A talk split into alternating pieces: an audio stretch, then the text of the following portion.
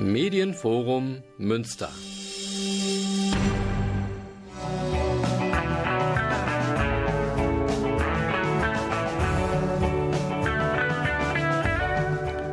Radio Fluchtpunkt, das Magazin der GGUA Flüchtlingshilfe.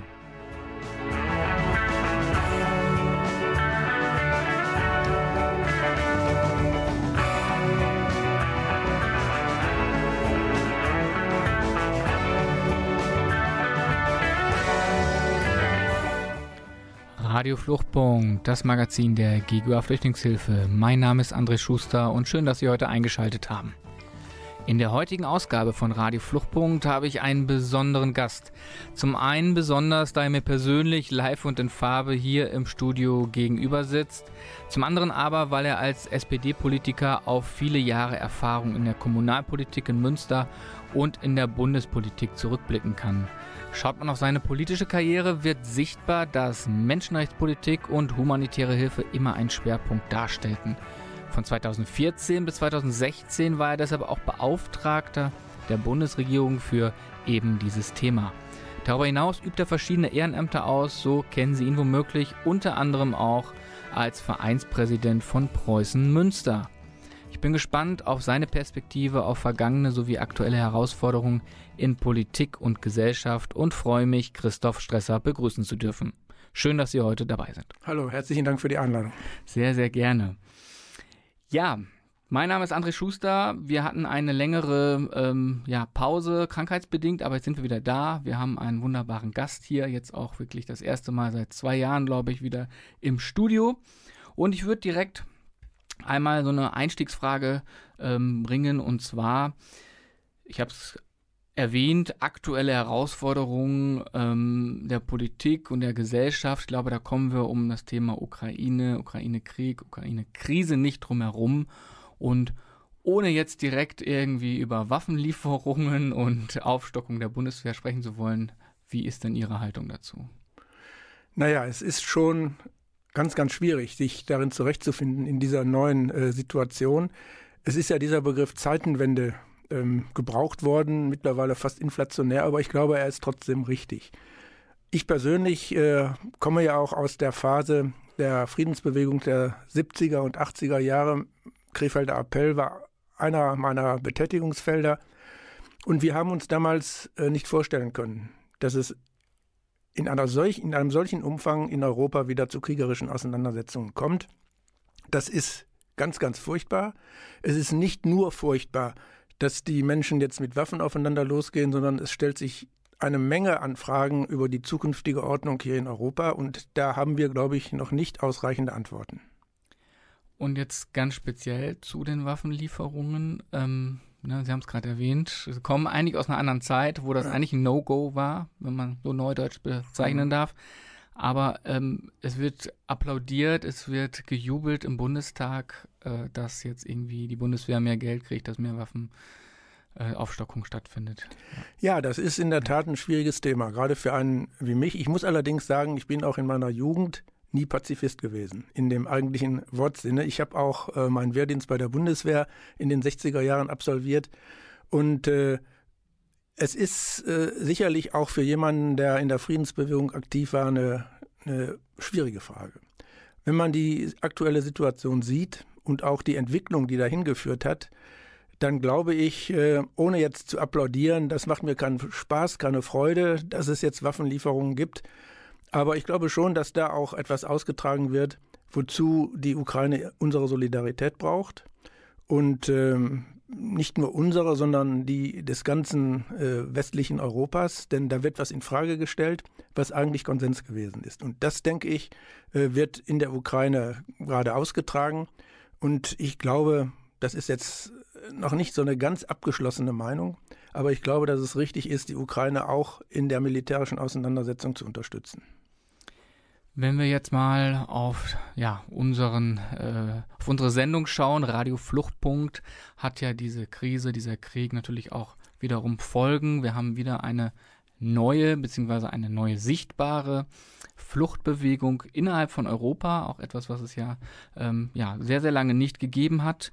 Ähm, Was ähm, meinen Sie denn sind dann eigentlich so Folgen dessen? Also wir haben geflüchtete Menschen, die kommen nach Deutschland, sie erfahren unheimlich viel Solidarität, das muss man ganz äh, ehrlicherweise anerkennen, also anders, als wir das in vergangenen äh, Zeiten erlebt haben oder leben durften. Aber was meinen Sie, sind denn eigentlich so für Folgen? Äh, also auch Spätfolgen gegebenenfalls? Ja, das ist, glaube ich, wie in vielen dieser Krisensituationen. Äh, das, woran ich mich noch gut erinnere, das war natürlich die, die Auseinandersetzung im Irak. Und, äh, und in Syrien insbesondere, da hat es natürlich auch ähnliche Bewegungen gegeben. Aber, und das war eben, und da bin ich mir nicht sicher, wie es äh, aktuell aussieht, ich bin in vielen nahe Syrien gelegenen Flüchtlingscamps gewesen, im Libanon, in Jordanien, auch in der Türkei. Und alles, was wir da gesehen haben, war eigentlich geprägt von der Absicht, wir wollen so schnell wie möglich zurück.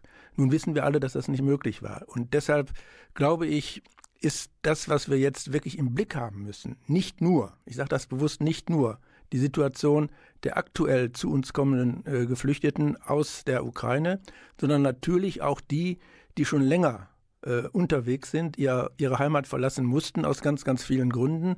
Und ich würde mir sehr wünschen, dass die Solidarität, die ukrainische Flüchtlinge zu Recht hier erfahren, nicht nur in der Gesellschaft, nicht nur von ehrenamtlichen Organisationen, sondern auch von der Politik übertragen wird auf die Menschen, die ihre Länder verlassen müssen. Und da sehe ich große, große Defizite, und zwar nicht erst seit heute, sondern seit vielen Jahren.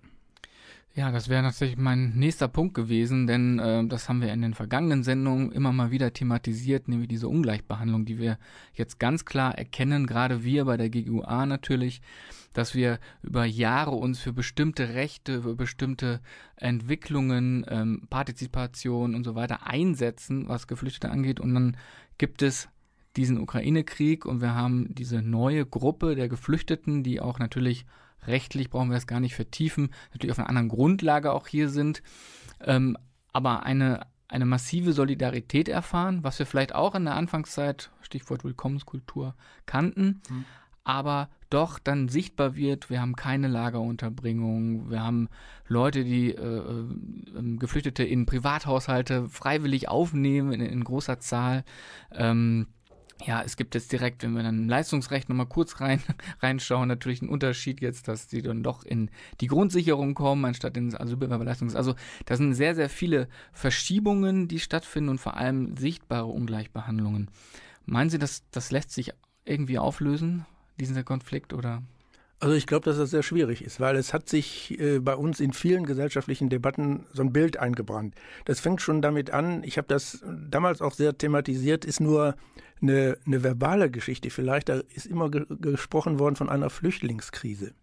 Ich habe immer gesagt, Leute, die Menschen, die kommen, die Geflüchteten, die Flüchtlinge, die fliehen vor einer Krise. Die sind nicht die Krise und wir müssen mit unserem eigenen Anspruch, und wir haben ja, wir haben ein Grundgesetz, wir haben in allen westlichen Staaten Verfassungen, wir haben die Europäische Union, wir haben die Genfer Flüchtlingskonvention und da gibt es eben Grundlagen, die nach meiner Einschätzung im Moment bei uns nicht ausreichend verfolgt werden. Das heißt also, es geht nicht darum, nochmal, um das ganz deutlich zu sagen, es geht nicht darum, die jetzt zu uns kommenden Geflüchteten aus der Ukraine auf dieses Niveau anzusiedeln, sondern es geht darum zu akzeptieren, dass diese rechtlichen Grundlagen, die für die Ukraine jetzt gelten, für alle Geflüchteten äh, hier in Deutschland, in Westeuropa gelten und dass man da eben keine Differenzierung machen muss. Und da glaube ich, ich habe es schon gesagt, da sind Defizite, die wir jeden Tag erleben.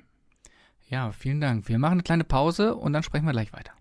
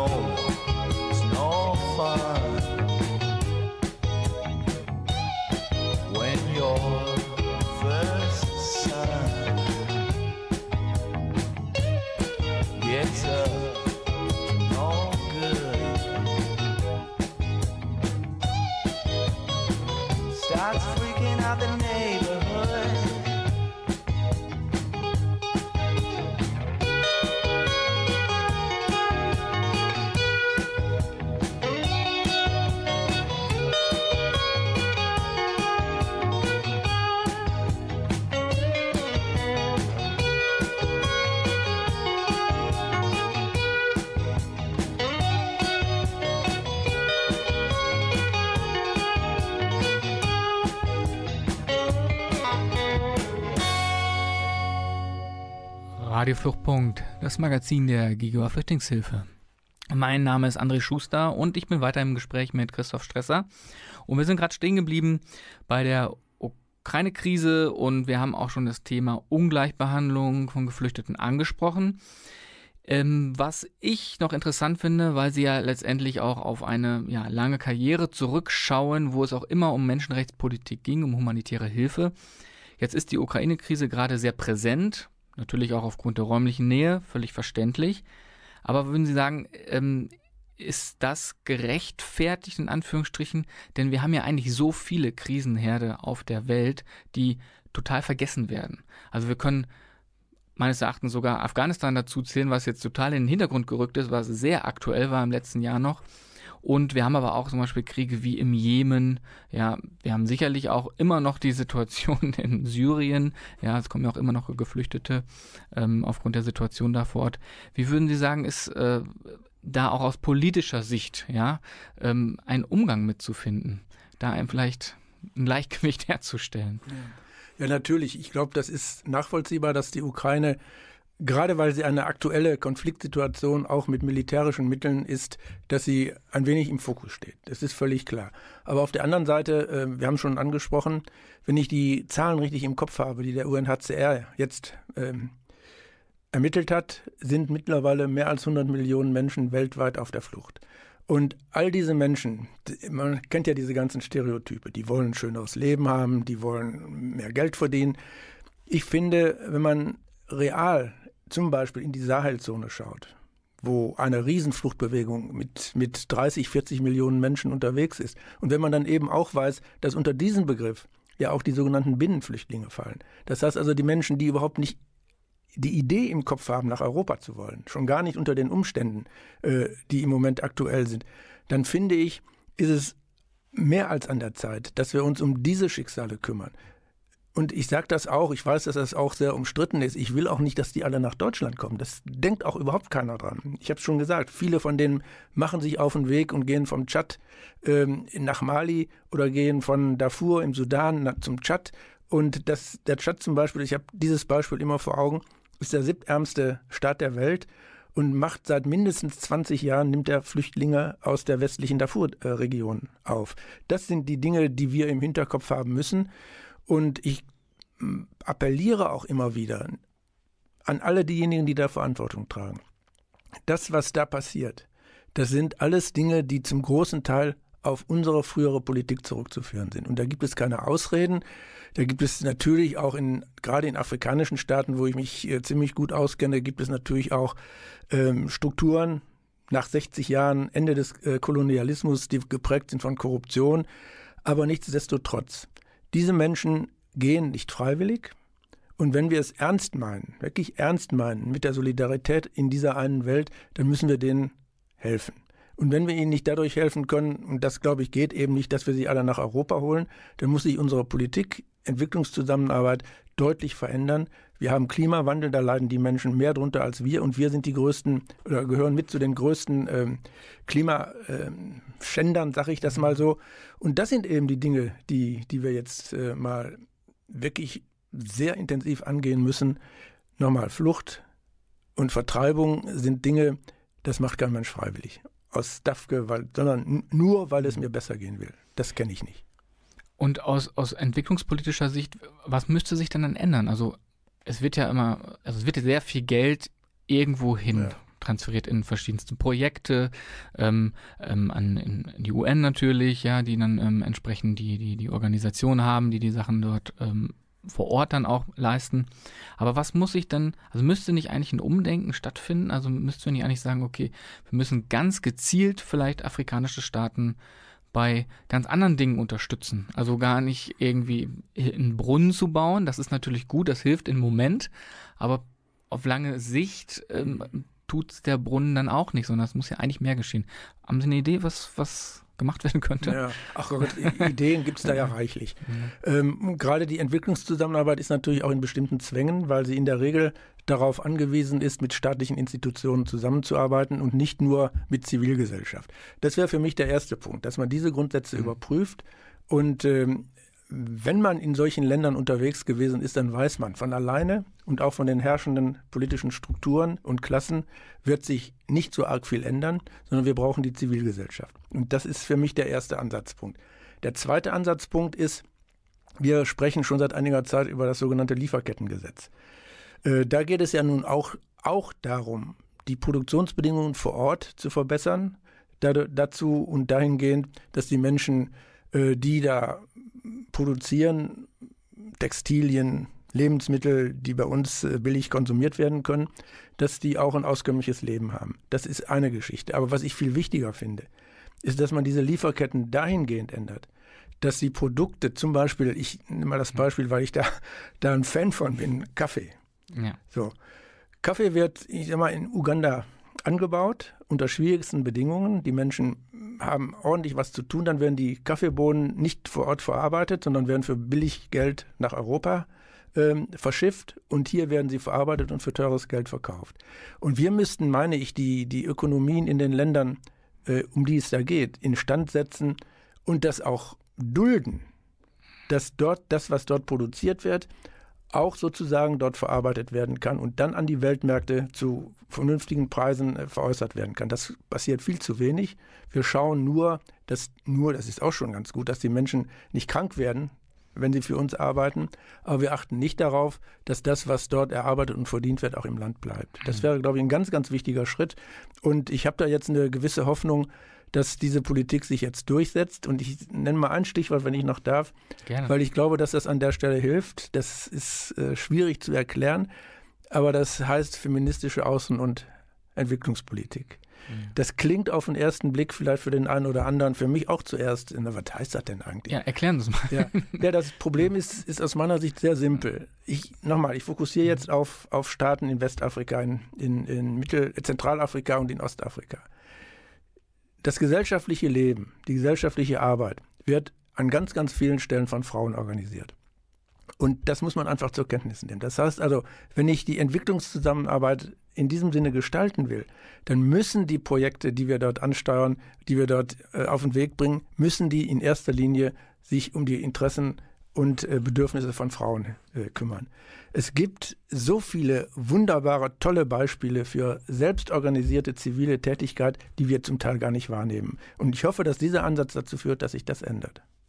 Okay, ich würde sagen, wir machen eine Pause und dann sprechen wir mhm. gleich nochmal weiter. Ja.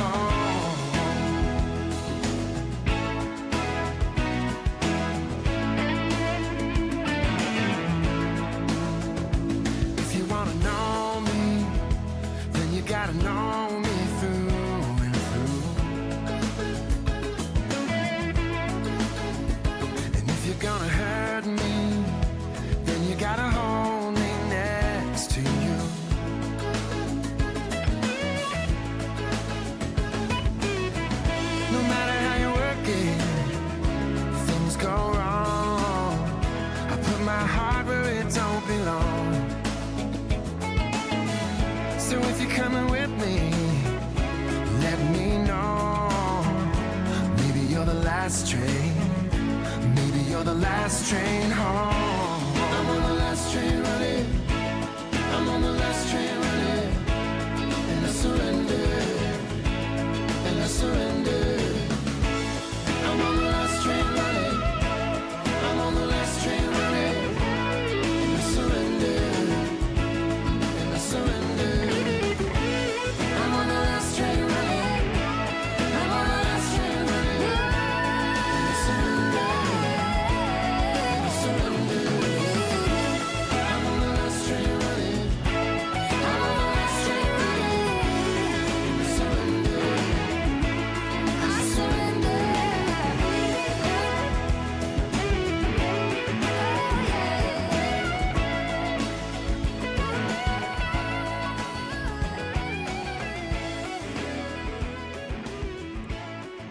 Radio Fluchtpunkt, das Magazin der Gigua Flüchtlingshilfe. Das war John Mayer mit Last Train Home. Und ich bin weiter im Gespräch mit Christoph Stresser und wir sind gerade hängen geblieben, stehen geblieben bei ja, möglichen Veränderungen der Entwicklungspolitik, die ja letztendlich dann dafür sorgen kann, dass eben so viele Menschen gar nicht mehr sich auf den Weg machen müssen. Das wird ja dann auch immer phrasenhaft unter diesem Begriff äh, Fluchtursachen bekämpfen ähm, thematisiert und diskutiert, aber ähm, der Ansatz, den Sie ja vorgestellt haben, der ergibt auf jeden Fall Sinn. Ja, und wir können nur hoffen, dass, ähm, weil es ja auch viel angekündigt wurde, dass sich was ändern muss in der äh, oder ändern soll, äh, laut der Koalition in der Entwicklungspolitik, dass sich da jetzt auch wirklich mal, also ja, so paradigmenmäßig was ändert. Wenn wir mal zurückkommen, es ist ja wie gesagt Radio Fluchtpunkt, das heißt, wir müssen natürlich auch über Geflüchtete sprechen. Komme ich noch mal ein bisschen auf Ihre Karriere zurück. Sie waren ja, ähm, ja Bundesbeauftragter für die Menschenrechtspolitik und humanitäre Hilfe. Und das war im Zeitraum 2014 bis 2016. Und sie haben das Amt ja freiwillig niedergelegt. Unter anderem, wir erinnern uns jetzt, 2015, 2016, ein sehr, sehr großer Zuzug von Menschen, überwiegend aus Syrien. Und da gab es diese berühmten Asylgesetze, Asylpakete. Mhm. Und ich glaube, es war der Zeitpunkt Asylpaket 2, wo sie dann gesagt haben, da ähm, ja, gehe ich nicht mit. Ähm, möchten Sie das nochmal erklären? Das würde mich nochmal interessieren. Ja. Wie war das? Ähm, vielleicht, wenn ich eine Geschichte nochmal vorwegschicken darf, äh, die Bezeichnung Beauftragter für Menschenrechtspolitik und humanitäre Hilfe im Auswärtigen Amt, das war meine Funktion. Und ich sage das deshalb, weil für mich persönlich, das ist jetzt auch wieder eine Floskel, aber die stimmt einfach, Menschenrechte unteilbar sind. Und für mich gehört das Recht auf Asyl zu den Menschenrechten. Und äh, in den Koalitionsverhandlungen 2013 nach der Bundestagswahl mit, äh, zwischen SPD und CDU, da deutete sich schon etwas an. Der Bereich Migration und Zuwanderung war nämlich nicht im Bereich Außenpolitik, Menschenrechte und Entwicklungszusammenarbeit, sondern im, ähm, in dem Arbeitsfeld Innenpolitik, Sicherheit und Ordnung.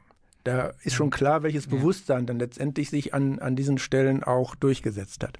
So, und äh, in der Arbeitsplatzbeschreibung des Menschenrechtsbeauftragten steht auch drin, dass er sich bitteschön, ich mache es jetzt mal mit meinen Worten, kann man aber auch nachlesen auf der Website des Auswärtigen Amtes, dass er sich bitteschön um alle internationalen Menschenrechtsfragen kümmern solle und möge und darf, aber bitte nicht um innenpolitische Fragen. Und deshalb war, wenn man so will, das, was ich gemacht habe als Menschenrechtsbeauftragter, eine Einmischung in eine, in eine in ein Arbeitsfeld, was eigentlich nach der Arbeitsplatzbeschreibung da gar nicht reingehörte. Das war mir aber egal, weil ich immer wieder gesagt habe und auch heute noch sage, natürlich ist Asylrechtspolitik Menschenrechtspolitik. So. Und dann haben wir ja diese Asylpakete gemacht und das Asylpaket 2, ich nenne nur zwei Bestandteile, die aus meiner Sicht äh, wirklich damals auch unfassbar gewesen sind. Ähm, die, das eine war die Aussetzung des, der Familienzusammenführung zu äh, unbegleiteten minderjährigen Flüchtlingen. Damit sind gleich mehrere internationale Menschenrechtsnormen verletzt worden, insbesondere auch die Kinderrechtskonvention äh, der Vereinten Nationen. Und ich habe für mich persönlich gesagt, ein Land wie die Bundesrepublik Deutschland kann und darf sowas nicht machen. Zumal ja auch die Zahlen, um die es da ging, äh, nicht welche gewesen wären, die jetzt, ich sage es nochmal sarkastisch, unser Sozialsystem auf den Kopf gestellt hätten. Das war das eine. Und das zweite, das fand ich dann zum Schluss auch nur noch makaber. Es gab ja äh, Abschiebehindernisse, beispielsweise wenn ein Mensch äh, gesundheitlich angeschlagen war und die Versorgung in seinem Heimatland nicht gesichert war.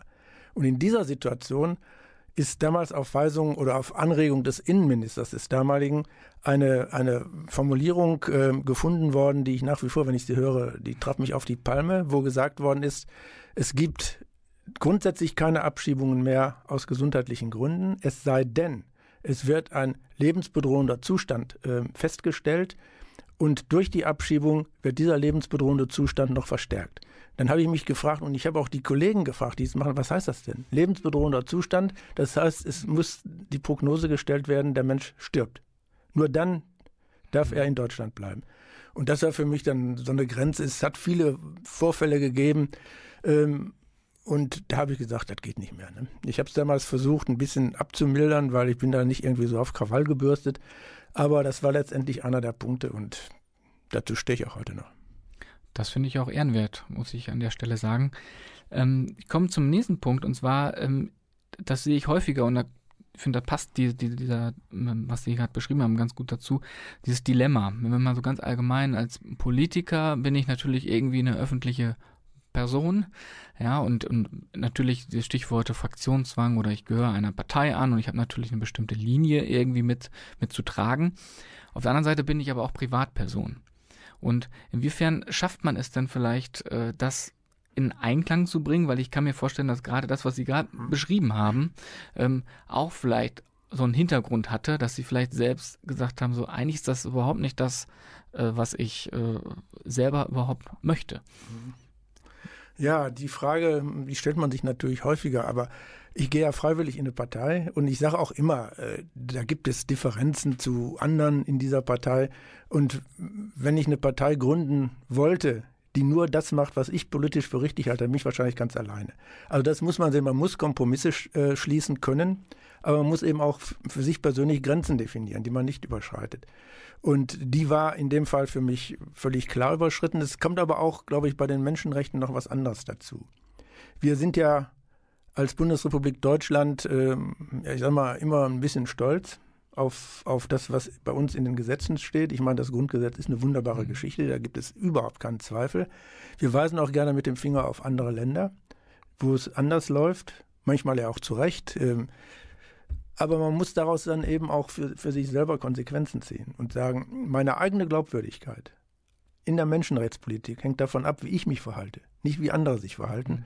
Und da waren für mich eben auch in der ganzen Zeit, in der ich äh, politisch aktiv gewesen bin im Bundestag, immer Grenzsituationen, wo ich wirklich ganz oft gesagt habe, Leute, und dann hat man eben gemerkt, dass der Mainstream, auch bei mir in meiner Partei, zwar immer wieder ausgerichtet war, Einhaltung von Menschenrechten ist wichtig, aber in Konflikten, wo Menschenrechte möglicherweise einer äh, Außenpolitik im Wege stehen, die ähm, in, in, eine andere Richtung geht, dann hat man sich fast immer für die andere Richtung entschieden. Mhm. Ein Beispiel, was mir, was mir immer noch im, im, im Hinterkopf ist im Jahr 2015. Ich bin ins Auswärtige Amt gekommen da lag schon eine fertige Presseerklärung für mich. Da war nämlich in, auf den Philippinen ein Journalist verhaftet worden. Und ich habe die gelesen, habe gedacht, wunderbar, große Klasse, habt ihr prima gemacht. Dann ging der Tag weiter und am selben Tag selbe Situation in der Türkei. Dann habe ich da gesessen und habe in die Medienabteilung und in die äh, äh, Länderabteilung gefragt, wo bleibt denn jetzt die Presseerklärung? Da ist in der Türkei ein Journalist verhaftet worden. Ja, dann, dann müssen wir jetzt aber mal vorsichtig sein. Die Beziehung zur Türkei, das war gerade damals auch die, die, die Migrationsvereinbarung. Ja. So, das war, das war der Punkt. Ne? Hm. Das heißt, äh, dass auf jeden Fall da mit zweierlei Maß äh, geschaut wird, äh, wo, wo können wir eben ja. ne, mit dem Finger drauf zeigen und wo besser nicht, weil wir ja vielleicht davon abhängig sind. Ja, ähm, also spannend. Ich, ich, bewundere das tatsächlich, ähm, da solche Sachen eben auch weiter, ähm, ja, also mitzutragen oder eben dann auch eben nicht mitzutragen, ähm, also eben eine Haltung zu bewahren. Ähm, ich würde nochmal auf einen anderen Aspekt kommen, weil wenn wir über Flüchtlingspolitik sprechen, ähm, Sie haben es gerade schon erklärt, ne, dieser, dieser Wechsel äh, in die Sicherheit und Ordnung, also Law and Order Politik, also innenpolitisch, also Flucht als ja ordnungspolitisches Thema letztendlich mhm. zu verankern, ist ähm, auch aus unserer Sicht natürlich falsch. Ähm, Aber ähm, ja, letztendlich wird da Politik gemacht ähm, für eine Gruppe, die er selber auch gar nicht wählen darf. Also Vielleicht äh, da noch mal ein paar Worte zu. Ähm, letztendlich werden ja Entscheidungen getroffen für Menschen, die hier leben. Ja, da meine ich jetzt nicht gerade für die, die neu ankommen, sondern auch die, die länger hier leben, aber eben, ja, weil sie nicht die deutsche Staatsbürgerschaft haben, gar nicht wirklich mitentscheiden können. Wie schafft man es oder wie ist ja, wie schafft man es überhaupt, ein Mandat zu, zu erkennen und eben auch entsprechend für Geflüchtete Politik zu machen? Also ich glaube, ähm, dass das ein, ein ganz, ganz wichtiger, eine ganz, ganz wichtige Frage im Umgang ist mit unserer Zivilgesellschaft. Ich will jetzt vielleicht mal von einem anderen äh, Hintergrund. Äh, ich erinnere mich ja auch noch an 2015 an die Aussagen von Angela Merkel, wir schaffen das. Klar, wir schaffen das. Aber danach ist ja einiges passiert. Und ich sage mal so, man hat ähm, seitens der Politik vieles abgeladen aufs Ehrenamt. Da waren viele, viele Leute unterwegs, Organisationen, auch wie die GGUA und andere, die die Arbeit gemacht haben, die eigentlich die Politik hätte machen müssen. Und deshalb frage ich mich heute immer, wenn ich den Satz zitiere von Frau Merkel, wir schaffen das, warum hat sie nicht erklärt, was müssen wir denn eigentlich schaffen? Nur, in Anführungsstrichen, was ich auch schon ganz wichtig finde, die Menschen aufzunehmen, ist das eine. Aber dann, und das ist ja auch, glaube ich, der Kern Ihrer Frage, was passiert denn eigentlich in den nächsten Jahren? Wir haben jetzt die Diskussion über diese, ich, ich habe jetzt den Namen nicht mehr, dieses Arbeitsmarktzugangsgesetz. Mhm. Wenn Menschen mit fünf Jahren nach mit Duldung hier in Deutschland leben, bestimmte Voraussetzungen haben, dann dürfen sie auch in den Arbeitsprozess angegliedert werden. Und zwar so, dass Unternehmen sie auch einstellen, weil ja. sie eben eine ja. Perspektive, eine Bleibeperspektive haben. Diese Dinge, die sind zu regeln.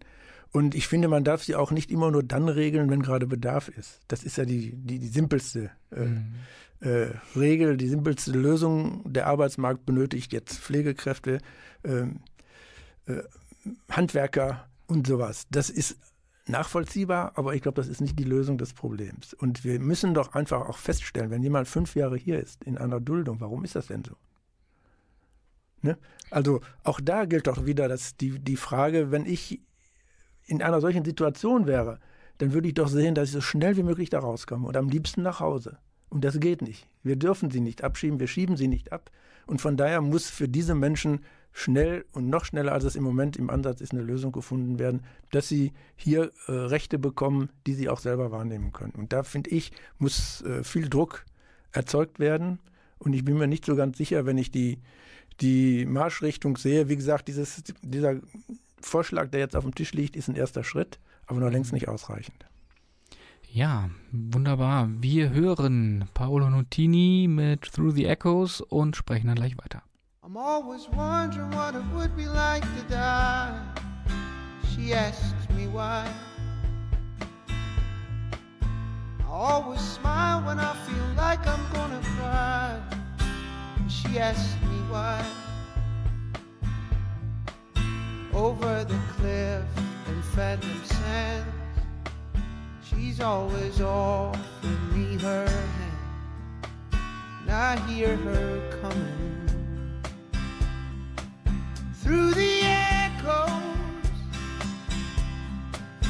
through the echoes, through the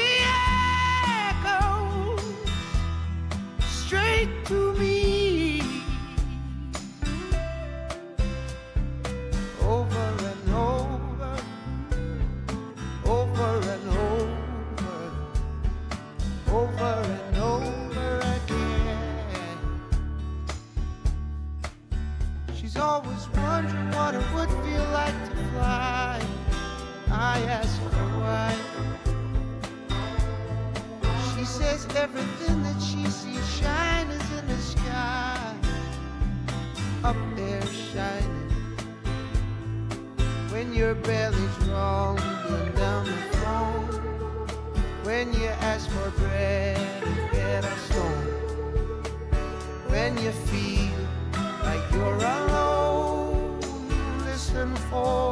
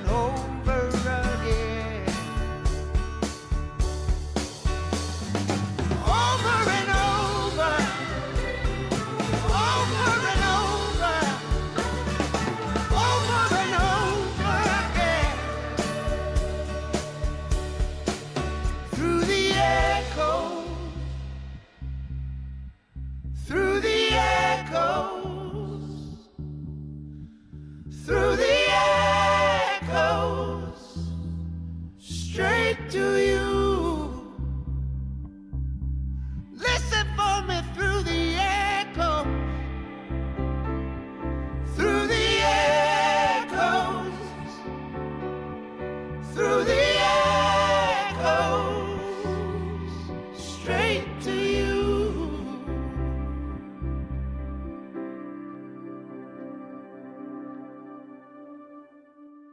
Radio Fluchtpunkt, das Magazin der GGUA Flüchtlingshilfe. Mein Name ist André Schuster.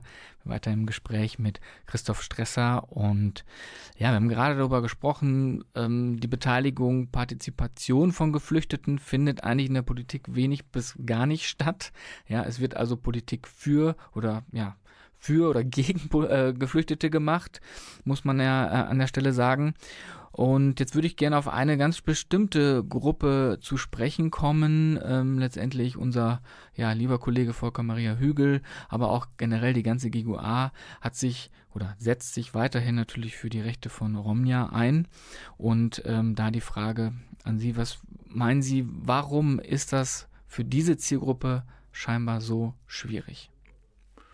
Also ich glaube, dass in den, ich weiß nicht wie viele Jahrzehnten, in, in denen es äh, diese Auseinandersetzung gibt, äh, in kaum einem anderen Feld, in kaum einem anderen Feld so viele politische Klischees herrschen wie in diesem. Und äh, da reden wir gut drüber. Ich weiß zum Beispiel ja auch, äh, das ist auch wieder ein, ein sichtbares Zeichen in Berlin. Das Denkmal für die im, im Faschismus ermordeten Sinti und Rom war ja eines der letzten in der ganzen Kette von, von Erinnerungssymbolen, äh, die in Berlin äh, der Öffentlichkeit übergeben worden sind und damals auch schon quasi unter Ausschluss der Öffentlichkeit. Ich war selber dabei, das war gerade die Zeit. Und ähm, ja, es sind Klischees, die verarbeitet werden. Und ähm, wir alle wissen ja, die Sinti und Rom sind, äh, sind eine eigenständige äh, äh, Ethnie. Das wird überall anerkannt und sie, wir sind in den Ländern, in denen sie überwiegend leben, ja nun ähm, in fast allen Fällen unterrepräsentiert und äh, werden auch äh, entsprechend behandelt. Ich habe das selbst gesehen bei einem Besuch in äh, äh Bosnien-Herzegowina in der Nähe von Sarajevo in einer, in einer Romsiedlung. Die sah von außen ganz gut aus. Und dann ging es aber zum Beispiel um die Frage, wie gehen die Kinder zur Schule?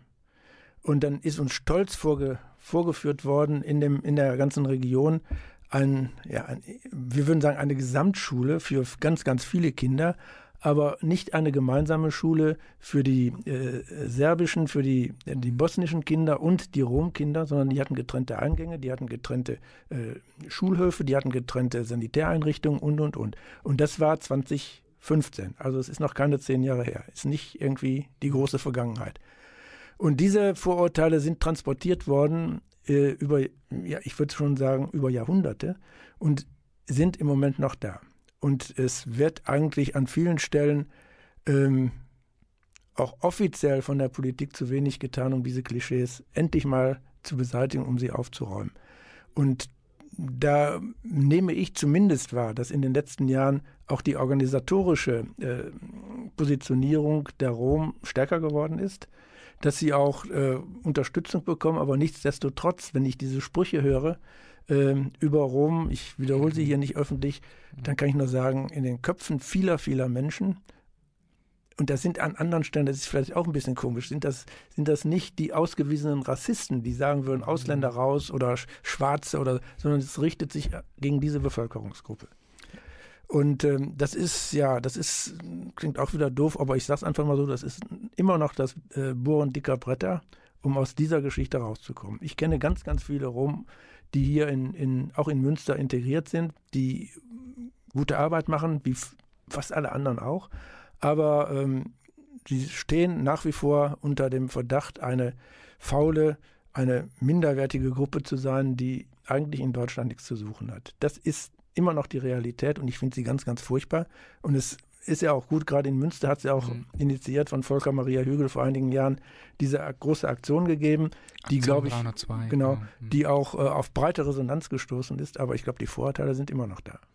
Ja, die Vorteile sind noch da und da wäre das wäre meine Frage gewesen. Hm. Meinen Sie, dass es so eine Aktion nochmal möglich wäre? Weil durch den Zuzug der anderen Geflüchteten ähm, haben wir natürlich eine ganz andere ja. ähm, Ausgangslage, leider. Ähm, wäre sowas nochmal möglich? Ich bin mir nicht sicher. Sie haben völlig recht. Ne? Die, die Probleme konzentrieren sich jetzt auf ganz andere äh, Gruppen. Aber wenn, wenn die Analyse stimmt, und ich glaube, sie stimmt, dass die Verhältnisse für diese Menschen aus dieser Gruppe sich nicht dramatisch verbessert haben, dass sie als gleichwertiger Bestandteil dieser Gesellschaft akzeptiert werden. Warum nicht nochmal versuchen? Ja. Ich glaube, die Akzeptanz auch in weiten, äh, breiten Teilen der Bevölkerung wird nicht geringer sein, als sie das vor diesen, vor diesen Jahren gewesen ist, als die Aktion zum ersten Mal gestartet wurde. Es ist traurig, dass, es, dass wir überhaupt immer noch darüber reden müssen. Ne?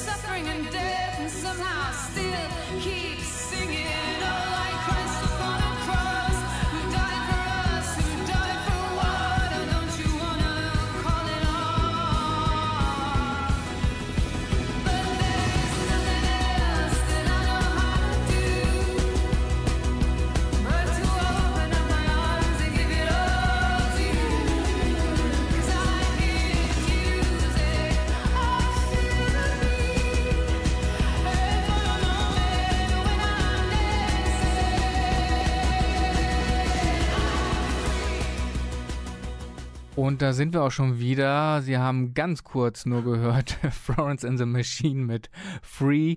Ja, einfach aus Gründen des Zeitmangels mussten wir die Musik etwas einkürzen, aber Sie hören weiterhin Radio Fluchtpunkt, weiter im Gespräch mit Christoph Stresser. Und die letzte Frage, bevor wir die Sendung schließen müssen aus Zeitgründen, wäre natürlich zu Preußen.